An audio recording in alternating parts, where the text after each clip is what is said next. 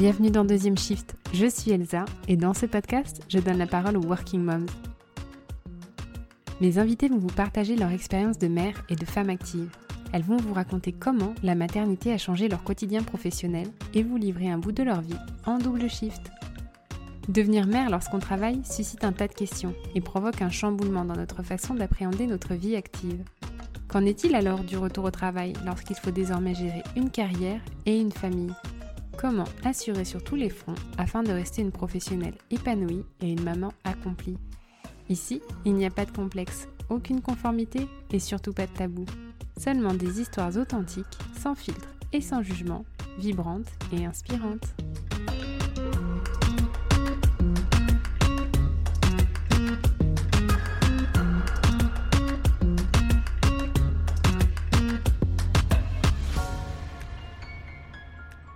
Lorsque j'ai créé Deuxième Shift, j'avais écrit le nom de Nathalie en haut de ma liste des Working Moms qui m'inspiraient, et je rêvais de connaître son histoire plus en détail et de vous la partager. Alors voilà, Non sans fierté, l'épisode 16 avec Nathalie Cellier, créatrice de la marque Songe Lab.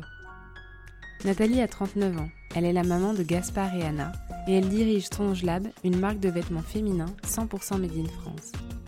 Cette marque est née il y a 5 ans, alors que Nathalie vit sa première expatriation en famille à La Réunion.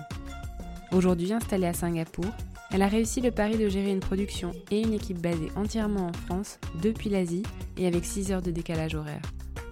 Ça vous semble improbable quand on a deux enfants scolarisés qui terminent leur journée d'école quand commence celle de votre équipe? Vraisemblablement, les seules limites sont celles que l'on se crée. Dans cet épisode, Nathalie nous confie la genèse de la création de son entreprise et son mode de travail atypique entre deux fuseaux horaires.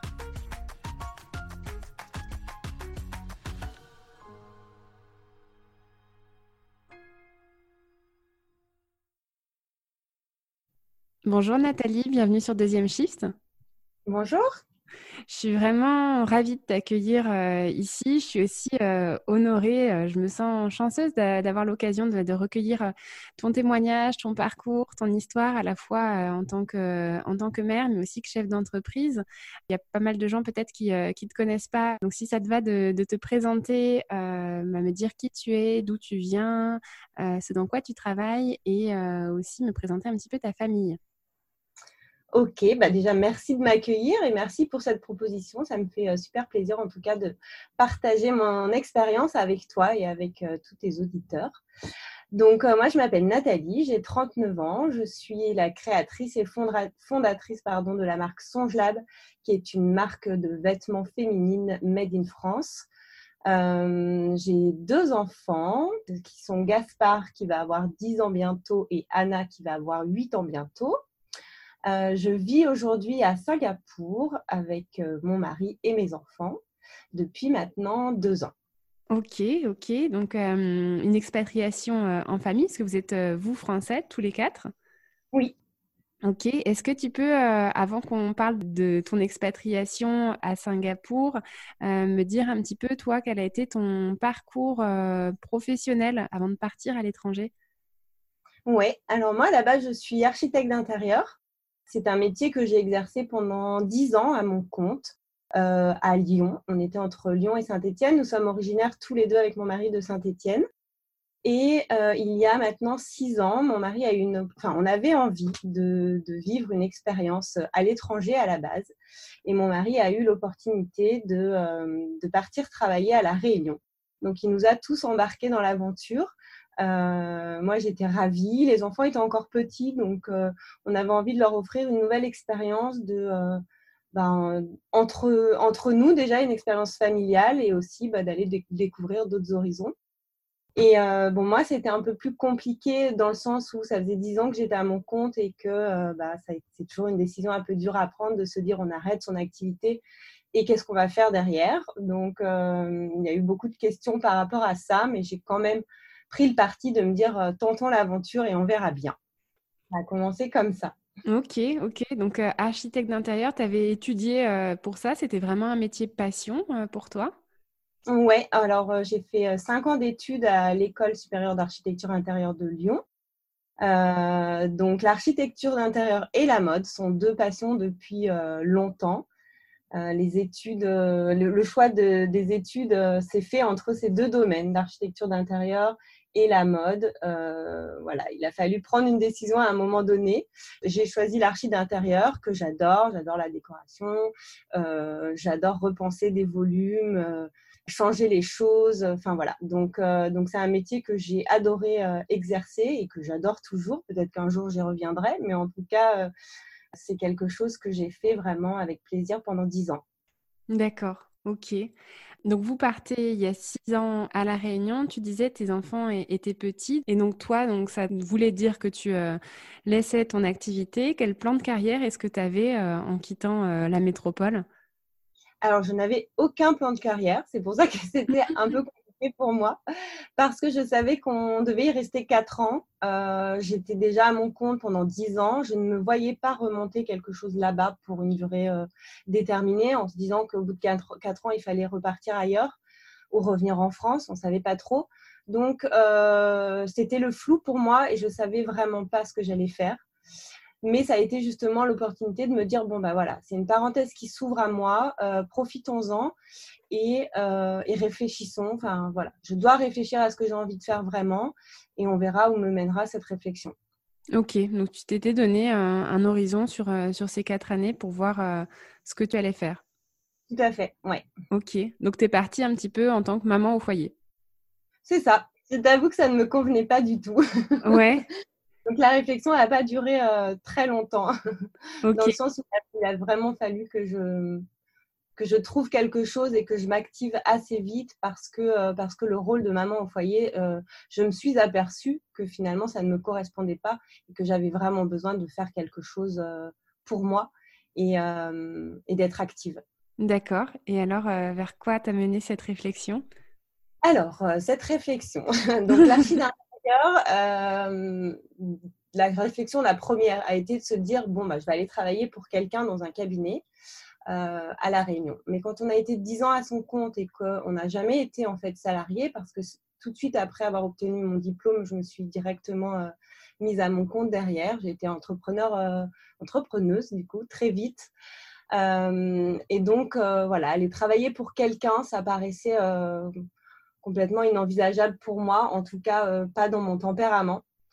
Donc je me suis euh, dit, avant de me dire que j'allais trouver un métier, euh, j'allais plutôt me recentrer sur des choses que j'avais envie de faire depuis longtemps. Et, le temps m'avait forcément manqué et donc on prend pas toujours le temps de faire les choses qu'on a envie. Et donc il y avait deux choses, il y avait me mettre au yoga et apprendre la couture. Donc j'ai commencé des cours de yoga et j'ai commencé des cours de couture.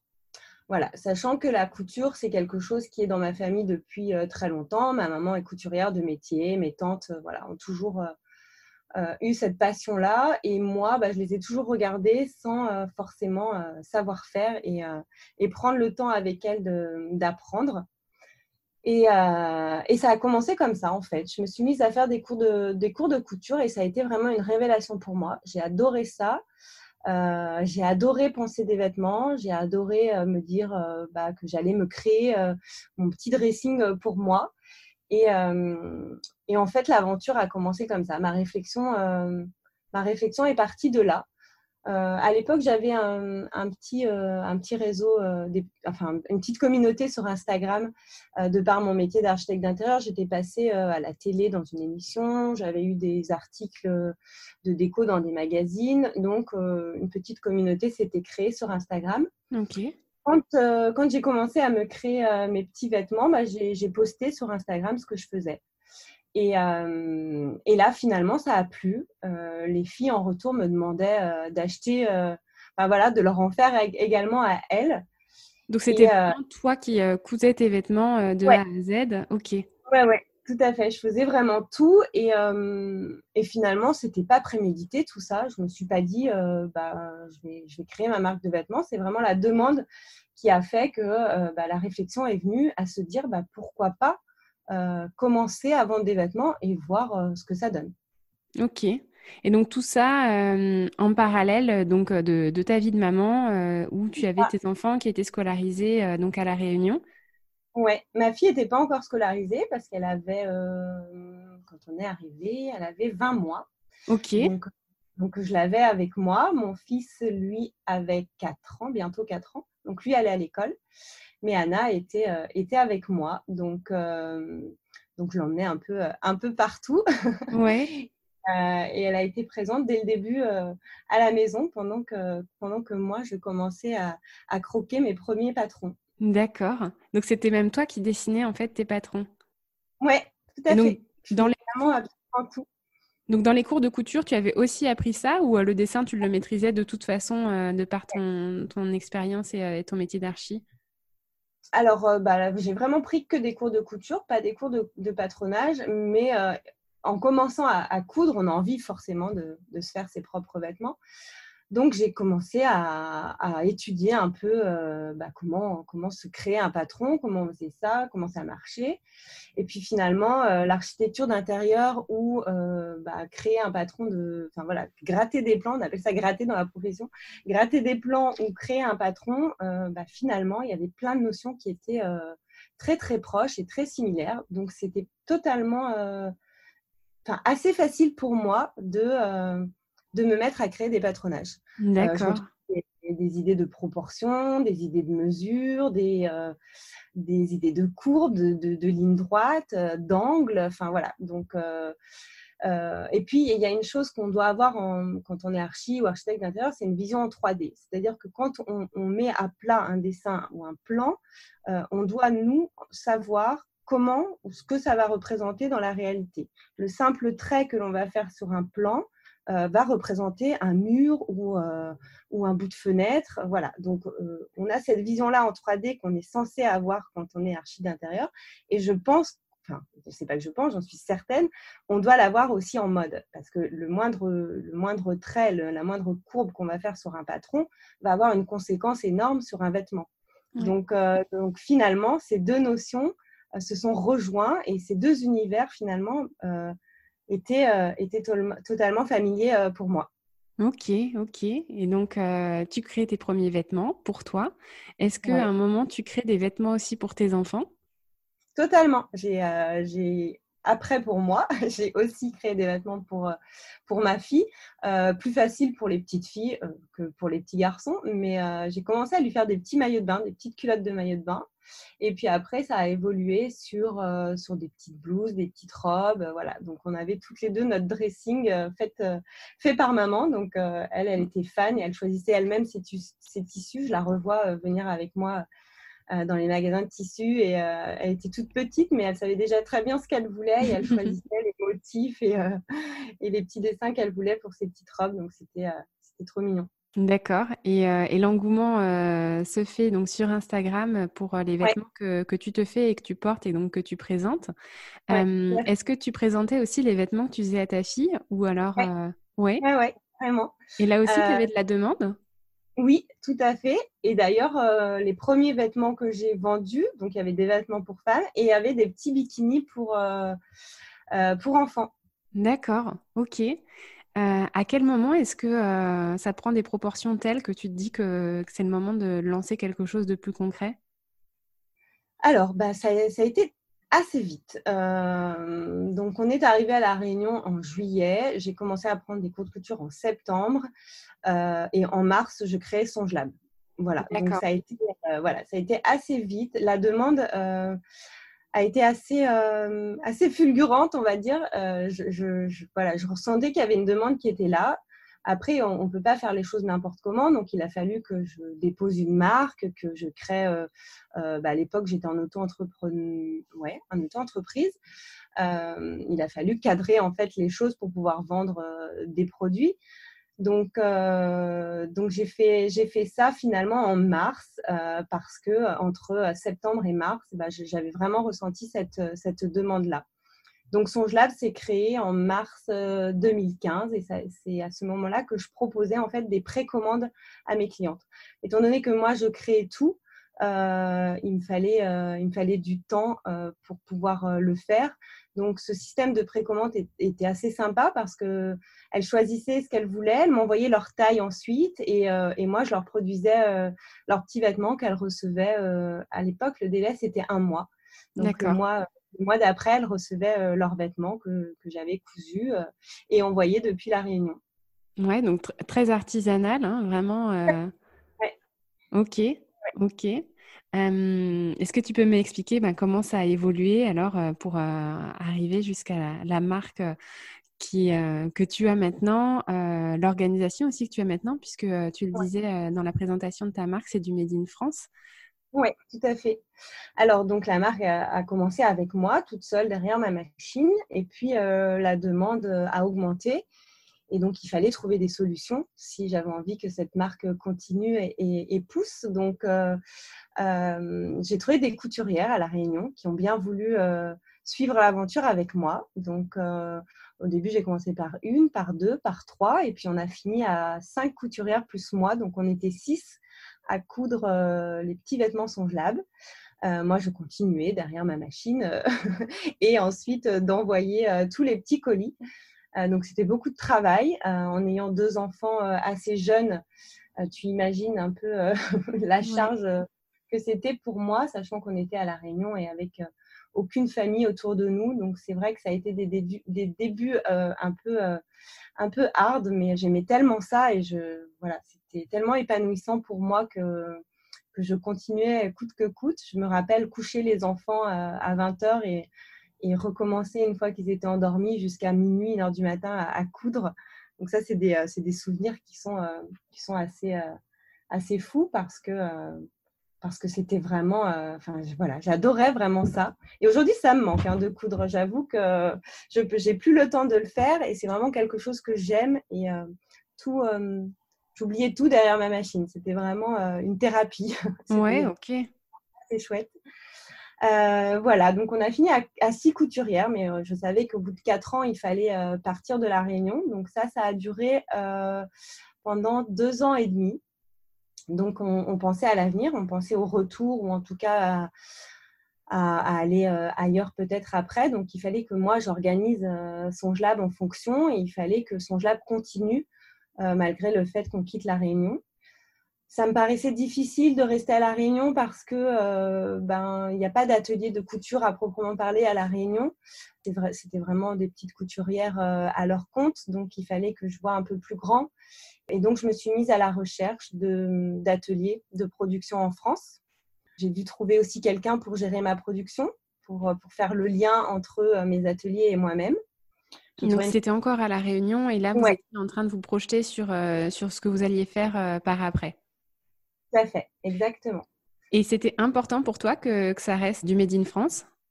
Oui, tout à fait. Ben, c'est une marque qui a commencé avec moi euh, de manière très artisanale. Euh, le Made in France, enfin voilà, ça me paraissait juste naturel et une, belle continuité de cette aventure euh, qui grandissait. Euh, les valeurs euh, du Made in France, les valeurs des beaux ateliers, des choses bien faites, du bel artisanat qu'on a, euh, qu'on a dans notre pays. Donc moi, je tenais vraiment à trouver des beaux ateliers de qualité avec des belles valeurs et c'est vraiment ce que j'ai trouvé.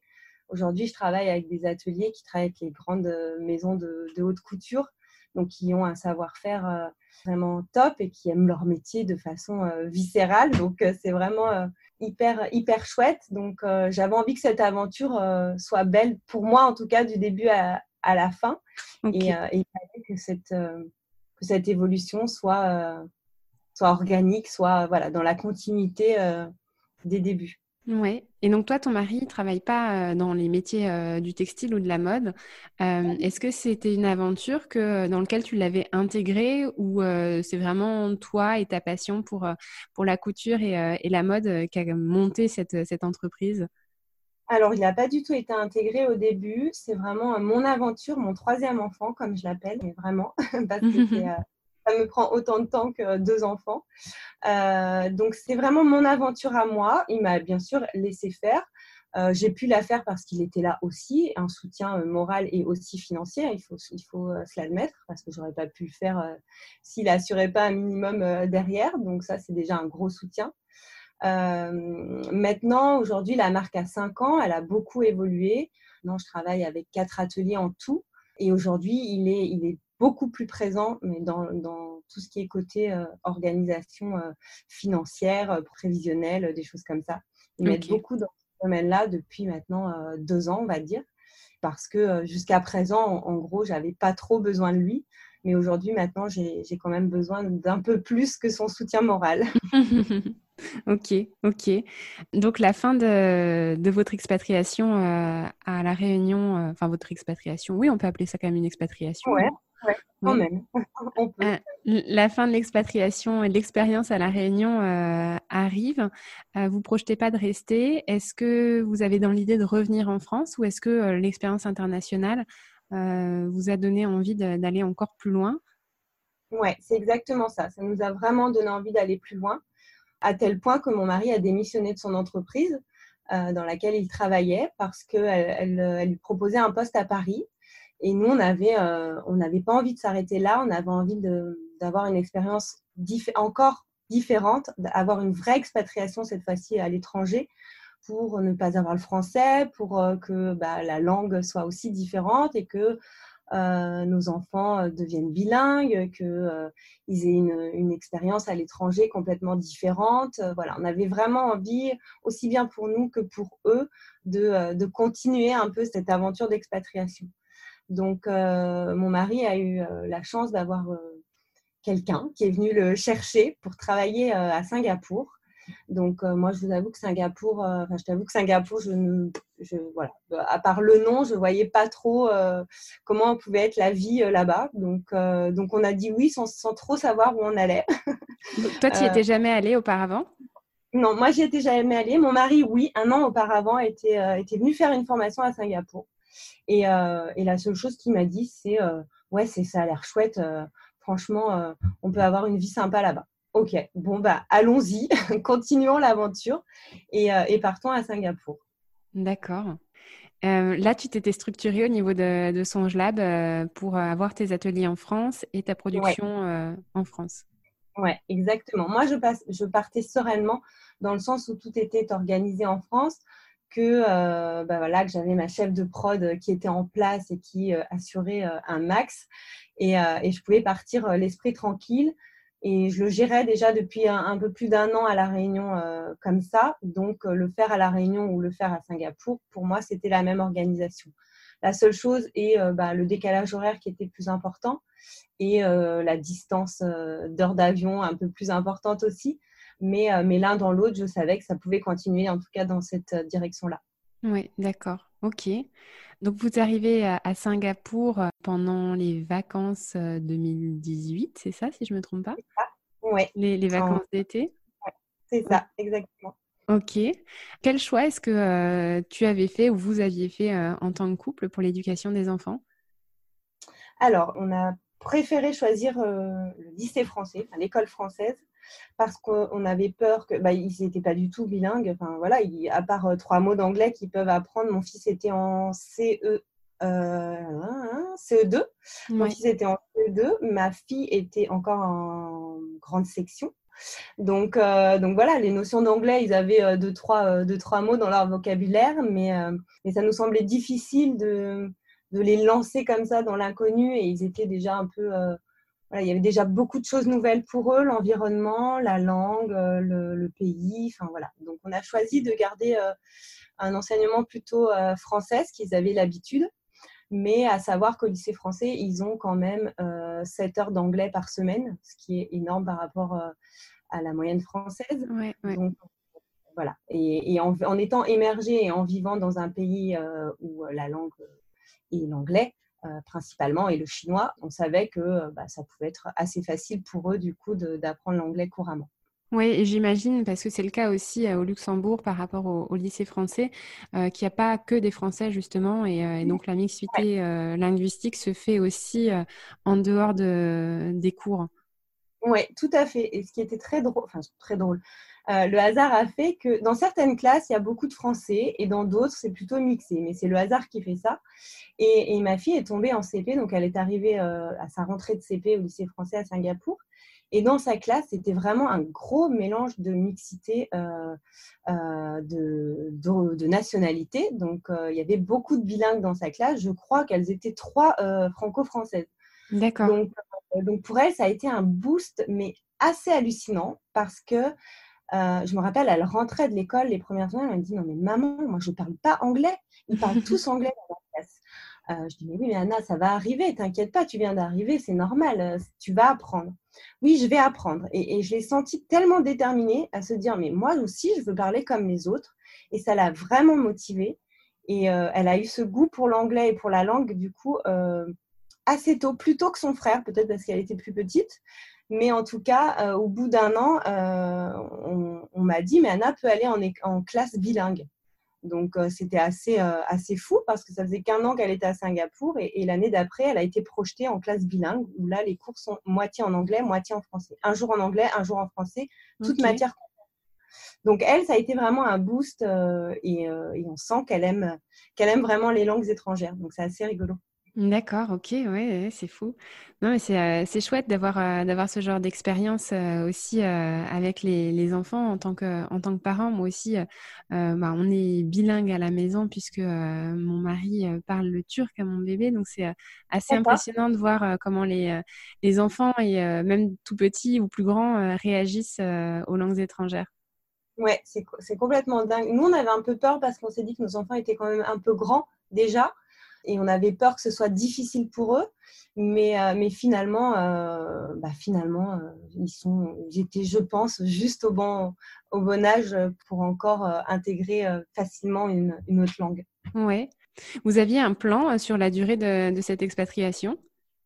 Pas du tout. Donc là, l'avantage ou le désavantage, parce qu'il y a des deux, c'est que donc, mon mari est en contrat local et, et il n'a pas d'échéance cette fois-ci comme à La Réunion.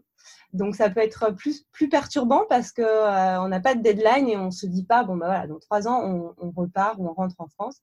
Là, c'est vraiment à nous de se dire, euh, et puis bien sûr par rapport à l'évolution du travail de mon mari, mais de se dire, bon, bah voilà, on reste encore deux ans, après on s'en va. On ne sait pas, on se dit exactement. D'accord, ok. Donc vous arrivez euh, à Singapour. Est-ce que toi, ça t'a fait peur, fait que ce soit vraiment bah, l'étranger, tu le disais, la, langue qui soit différente, par rapport au mmh fait de pouvoir tout gérer euh, avec euh, l'adaptation pour les enfants dans un pays qui, qui, est totalement différent, culturellement différent, linguistiquement différent, et à la fois de continuer à, à gérer ta marque Songelab Ouais, bah, ça n'a pas été, euh, ça pas été facile du tout. Donc là, on, on, voit que les côtés positifs depuis euh, tout à l'heure, mais, euh, mais chaque expatriation, chaque grand changement dans sa vie, c'est flippant. Et, on sort de sa zone de confort, donc ça chamboule énormément de choses.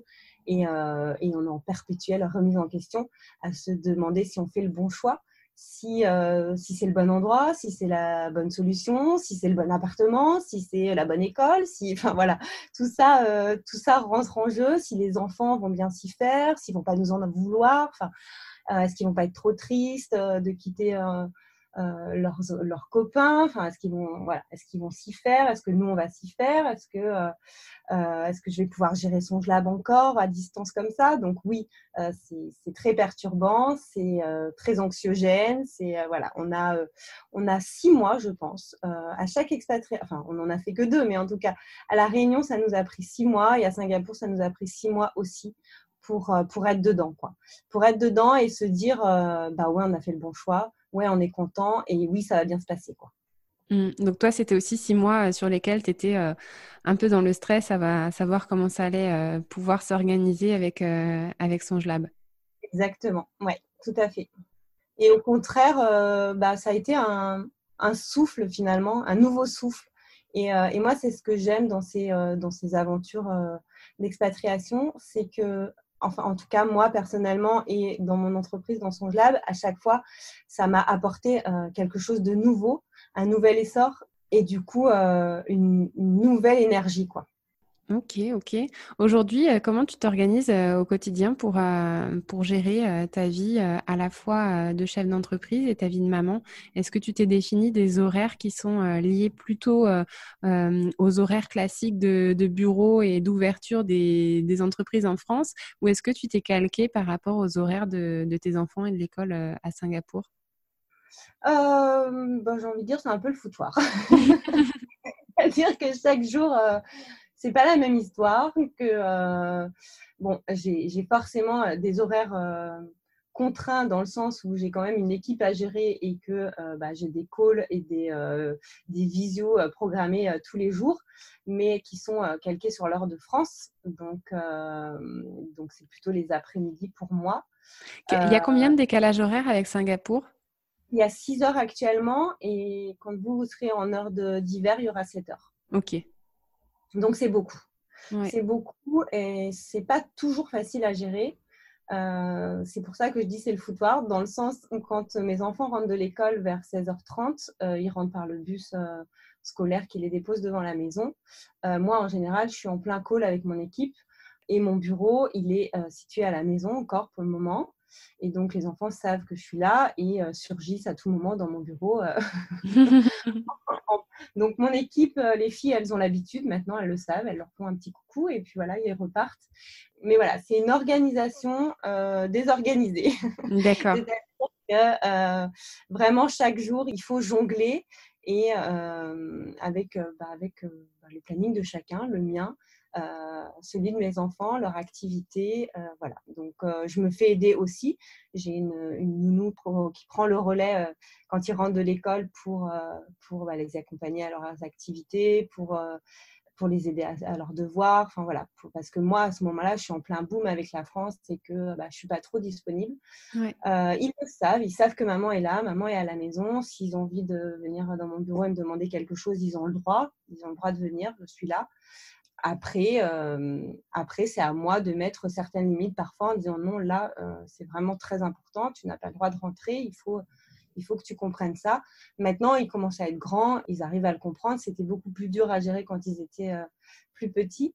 Mais, mais, maintenant, ils savent que c'est comme ça que maman travaille et, et ils ont l'habitude en fait. Et ils aiment avoir maman à la maison, même si elle n'est pas forcément euh, là physiquement avec eux pour prendre le goûter. Quand je peux, je le fais, ils le savent. je viens prendre le goûter avec eux, je fais ma petite pause. Mais, euh, mais voilà, ils vivent, euh, ils vivent le travail de maman au quotidien à la maison. Oui, oui. Et ça t'arrive aussi, euh, bon alors peut-être un peu moins maintenant avec les restrictions de voyage, mais euh, ça t'arrive de, de, venir en France. Euh, comment tu le vis euh, ça sur la séparation avec avec ta famille, avec tes enfants, et puis ben, aussi ce décalage horaire par rapport aux, aux heures de, de, communication quand toi tu viens en France pour des choses qui sont liées à ton travail? Ouais, alors moi je venais tous les deux trois mois maximum parce que j'ai besoin de rentrer pour bah, déjà pour voir l'équipe, pour euh, organiser plein de choses. Donc là, bah, c'est bien plus compliqué. L'équipe, c'est euh, combien de personnes Une petite parenthèse? On est une petite dizaine. Ok, d'accord. Ouais maintenant. Donc, euh, donc là, c'est vrai que ça commence à devenir un peu handicapant, mais euh, on va voir comment les choses évoluent. Mais en tout cas, euh, d'habitude, moi, la, séparation, c'est toujours très dur. quand, quand je réfléchis un peu et quand je regarde le format de travail que je me suis créé, je pense que c'est pas innocent. parce que j'aime avoir mes enfants en fait auprès de moi, j'aime qu'ils soient là, j'aime j'aime un peu tout gérer et tout et avoir un peu les yeux de partout. Donc, euh, donc la, notion de séparation, c'est quelque chose de très difficile pour moi. Donc, quand je pars en voyage, c'est dur aussi bien pour moi que pour eux. Ils me font savoir d'ailleurs. Ils l'expriment. Ils ne veulent pas que maman s'en aille. Mais, euh, mais malheureusement, euh, bah, on, est, on est obligé, on est obligé de le faire. Donc, enfin, voilà, il y a des petits rituels qui se mettent en place. Surtout ma fille, mon fils un peu moins, mais ma fille a toujours un t-shirt à moi qu'elle garde quand je pars en voyage. Elle dort avec jusqu'à que je revienne. Euh, voilà. Et puis, il y a les petits appels quotidiens. Et puis, il y a mon mari surtout qui prend le relais et qui est là, qui est là aussi. Hein, donc, donc, heureusement. Mais voilà, c'est toujours un peu compliqué de les laisser. Et, et eux aussi n'aiment pas quand je m'en vais. Quoi. Oui, oui, oui. Tu disais hein, tout à l'heure que euh, la marque Sangelab, c'est une marque euh, féminine. Tu as expliqué aussi que les premiers vêtements que tu as vendus, euh, c'était des vêtements pour, pour enfants. Est-ce qu'à un moment, tu t'es posé la question d'intégrer une collection enfants? Tu l'as fait en partie avec, avec des t-shirts matchy-matchy pour enfants. Est-ce que élargir à une collection enfants, ça a été quelque chose que tu as imaginé ou qui est potentiellement en projet ou en réflexion? Alors, c'est quelque chose que j'aurais aimé faire vraiment parce que, euh, parce que je trouve ça euh, très sympa. J'adore, euh, moi, j'adore habiller ma fille. Donc, J'aurais vraiment aimé développer une collection enfant. Après, le, problème de la collection enfant Made in France, c'est que ça a quand même un certain coût et on ne peut pas, enfin, en tout cas, vendre des vêtements aussi chers que des vêtements enfants aussi chers que des vêtements pour femmes, euh, ça me paraît juste euh, irréaliste. Donc, euh, donc voilà pourquoi je ne le fais pas, parce que le, coût de fabrication reste quand même élevé pour du Made in France et je ne veux pas vendre des produits pour enfants trop, enfin voilà, que, que, la gamme soit trop onéreuse et que du coup devienne inaccessible. Donc c'est plus pour ça que je ne le fais pas, mais pas par manque d'envie en tout cas. D'accord, ok, ouais, ouais, ok, je comprends. Euh, merci pour, euh, pour tout ce que, ce que tu as partagé. J'ai euh, une, une, dernière question qui est plus liée ben, vraiment à ton expérience d'expatrié. Si jamais tu, tu avais un conseil à donner à des, des familles ou des parents qui auraient envie de tenter l'aventure avec des enfants qui sont jeunes ou un peu moins jeunes, quels seraient toi les, les conseils que tu as eus ou que, que tu n'as pas eu et que tu aurais aimé avoir pour tenter l'aventure de l'expatriation? Euh, alors non, on n'a pas vraiment eu de conseils parce que dans notre entourage, euh, on, avait, juste un couple d'amis qui vivait, euh, qui vivait à l'étranger. Mais ce que je pourrais dire, c'est surtout suivez votre intuition. Si c'est vraiment quelque chose que vous avez en tête qui vous fait envie, il n'y a pas de raison que ça se passe mal. Il faut simplement se dire que oui, ça va être dur. les premiers temps, les premiers mois, parce que c'est toute une vie à reconstruire, toute une organisation à, refaire, tout un, environnement social à reconstruire également, ce qui n'est pas, pas forcément évident. Mais je crois qu'on ne se rend pas compte de la force qu'on a au fond et de ce qu'on est capable de faire. Donc, euh, donc surtout n'ayez pas peur et allez-y quoi. C'est une super, expérience. Et donc toi, tu parles du, lien social. Tu as trouvé une communauté euh, française aussi euh, à Singapour? Alors, la communauté euh, française à Singapour est assez dingue. Euh, on n'avait pas connu ça à La Réunion, c'est très différent. Euh, à Singapour, avant même de venir, j'avais tous les contacts, tous les bons contacts qu'il fallait. j'avais déjà des cafés programmés avec des filles que je ne connaissais pas, que je n'avais jamais vues.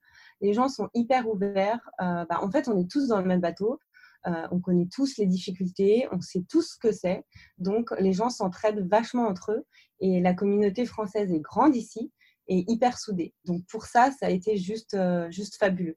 Et je pense qu'en discutant avec, euh, avec d'autres personnes qui ont fait d'autres expatriations, je crois que la communauté française euh, un peu partout dans le monde est quand même assez sympa. Donc il ne faut pas hésiter à s'inscrire sur les réseaux sociaux type groupe Facebook spécial expatrié français. Dans, dans, les pays, voilà, dans certains pays où on veut aller, et ça nous aide énormément. D'accord. Et donc toi, ça, a été euh, aussi euh, d'une grande aide pour euh, les six premiers mois dont tu parlais, qui ont été les, mois d'adaptation? Oui, tout à fait, exactement. Ok, ok. les gens juste... Bah, c'est l'avantage de l'expatriation, on n'a pas parlé de ça effectivement, mais le fait d'expatrier, on rencontre des gens que euh, dans la vie, euh, si on était resté en France, je, suis certaine qu'on n'aurait pas rencontré. Des gens qui peuvent être différents de nous, qui ne sont pas dans le cercle habituel d'amis qu'on peut avoir et qui, du coup enrichissent énormément euh, tout, ce côté-là social qu'on ne pourrait pas avoir si on n'était pas parti à l'étranger. Et est-ce que c'est des inspirations aussi qui t'ont qui t'ont aidé pour le développement de Songe Lab Carrément moi, j'ai vraiment, je me suis rendu compte de ça. Je pensais être quelqu'un de, de, casanier, plus jeune, mais au final, j'ai besoin, je suis très curieuse et euh, j'ai soif d'aventure. Et chaque, euh, chaque expatriation m'a permis d'avoir euh, vraiment ma curiosité exacerbée à son maximum. Et du coup, je, je pense que ça m'aide énormément dans ma créativité. D'accord. Aujourd'hui, tu as trouvé euh, le bon équilibre euh, entre cette vie euh, privée, familiale et puis, et puis cette vie pro? Je pense. Il faudrait poser la question à mes enfants, comme on le dit, mais, mais, mais, ils sont assez, assez directs. Donc, si, si ça leur convient pas, enfin voilà, avec mon mari, on parle souvent son lab à table. Donc, d'ailleurs, je, je, lui ai dit qu'il fallait qu'on arrête. un moment familial. Et, euh, et les enfants n'ont pas hésité à dire Ah oui, on est bien d'accord, arrêtons de parler de son à table. Ok, on arrête. Donc, ça, on a décidé d'arrêter parce que euh, parce qu'ils ont besoin de leur moment euh, à quatre et c'est hyper important. Donc, donc effectivement, cet équilibre, il faut le trouver. C'est pas forcément évident quand on est dans le tourbillon de tout ça et que on a tellement de choses en tête et qu'il faut faire avancer une entreprise et, et, et, voilà et tout ce qui va avec. Mais l'équilibre, c'est ça, c'est de savoir euh, trouver les moments pour chacun, les moments pour le travail, les moments pour les enfants et euh, les moments pour la vie de famille. Et euh, quand on arrive à trouver cet équilibre, c'est bien. Nous, on, est en train d'y arriver et ça fait cinq ans. Donc, il, faut, le temps que tout ça se mette en place. Mais moi, en tout cas, c'est une façon de travailler qui me convient vraiment totalement. Et, et j'aime vraiment être aussi bien là pour mon travail que pour mes enfants et que tout ça, que tout ça se mixe, euh, c'est plutôt plaisant en tout cas pour moi. Ouais, ouais, ouais. Non, mais c'est vraiment euh, une, belle success story avec euh, une, euh, marque qui fonctionne hyper bien, avec des très belles valeurs. Je suis super contente d'avoir pu en savoir un peu plus aussi sur comment est né, est né Songelab. Je ne savais pas toute cette partie artisanale. Je savais que c'était toi qui avais, qui avait commencé, mais je ne connaissais pas l'histoire avec les couturières de la, de, la, Réunion. Je trouve ça super beau et, et voilà, moi, je, je, suis complètement fan à chaque fois que je porte un vêtement Songelab, j'ai des compliments euh, à gogo. Donc, c'est euh, très plaisant d'en savoir plus. Bah, c'était un plaisir en tout cas de partager euh, tout ça avec toi. Ben, merci beaucoup, Nathalie. Je te souhaite euh, ben, beaucoup de, bonheur en famille, beaucoup de succès euh, encore pour, euh, pour Songelab, que les choses évoluent positivement au niveau de la, crise sanitaire, que tu puisses revenir en France, reproposer. J'adorerais, parce que j'avais pas pu aller au pop-up store que tu avais fait l'année dernière. Donc, j'adorerais que, ça, que ça recommence, qu'il y en ait un nouveau. Oui, tout à fait. C'était un bon moment. pour moi aussi. Merci beaucoup Nathalie. Merci Elsa, à bientôt. À bientôt. Et voilà, cet épisode est maintenant terminé. Vous connaissez désormais tout sur Songelab, cette marque 100% française, féminine, élégante et intemporelle. D'ailleurs, la capsule d'octobre sort ce dimanche, le 18 octobre. Je vous laisse retrouver toutes les informations dans le descriptif de l'épisode pour ne pas manquer ce prochain lancement de collection. Si ce 16e épisode vous a plu, je compte sur vous pour en parler, le partager et mettre une note 5 étoiles et un commentaire sur votre appli d'écoute. Ça m'aide à faire connaître et à faire grandir Deuxième Shift. Je vous invite aussi à me rejoindre sur l'Instagram de Deuxième Shift pour avoir vos retours sur cet épisode. C'est via ce réseau que je partage plus de choses sur mes invités et ma propre expérience de Working Mom. J'y crée une communauté bienveillante, inspirante et décomplexée quant à nos galères et nos succès carrière et maternité. On se retrouve par ici dans deux semaines pour une nouvelle histoire de Working Mom. Et d'ici là, portez-vous bien.